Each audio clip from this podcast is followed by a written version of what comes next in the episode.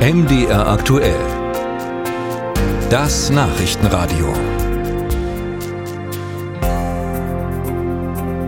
Das städtische Klinikum Dessau, das Bezirksklinikum Mittelfranken oder das Dreifaltigkeitsklinikum in Lippstadt. Also, das ist jetzt kein Aufzählen der schönsten Kliniken Deutschlands, sondern das sind drei Fälle, in denen in jüngster Zeit mittels eines Cyberangriffs die Patientenversorgung lahmgelegt worden ist. Wie gut sind denn Kliniken hierzulande eigentlich auf diese Art der Bedrohung vorbereitet? Stefan Rank hat das in Erfahrung gebracht. Die Digitalisierung mittlerweile nicht mehr wegzudenken aus allen möglichen Lebensbereichen, auch aus der Gesundheitsversorgung. Was aber Vorteile für Ärzte und Patienten hat, birgt auch hohe Sicherheitsrisiken, weiß IT-Sicherheitsspezialist Marian Kogler.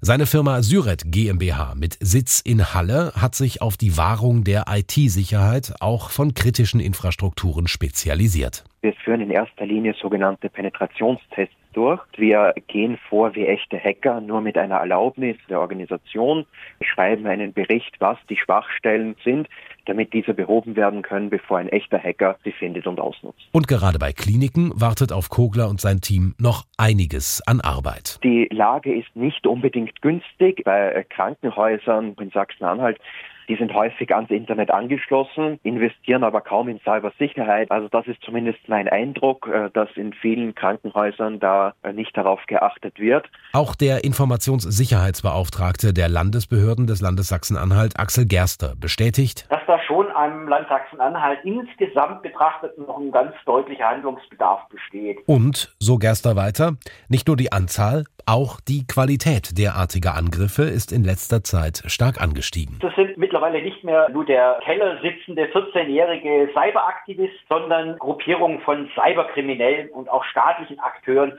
die haben sich in einem absolut hohen Maße professionalisiert. Man hat hier mit fast schon mafiös organisierten kriminellen Strukturen zu tun, die sich auch immer der modernsten Technologie bedienen. Allerdings, IT-Sicherheitsexperte Marian Kogler beobachtet auch ein allmähliches Umdenken. Man sieht jetzt auch schon langsam die ersten Ansätze eines Umschwungs. Das liegt unter anderem auch an Vorgaben der EU, zum Beispiel der NIS-2-Richtlinie.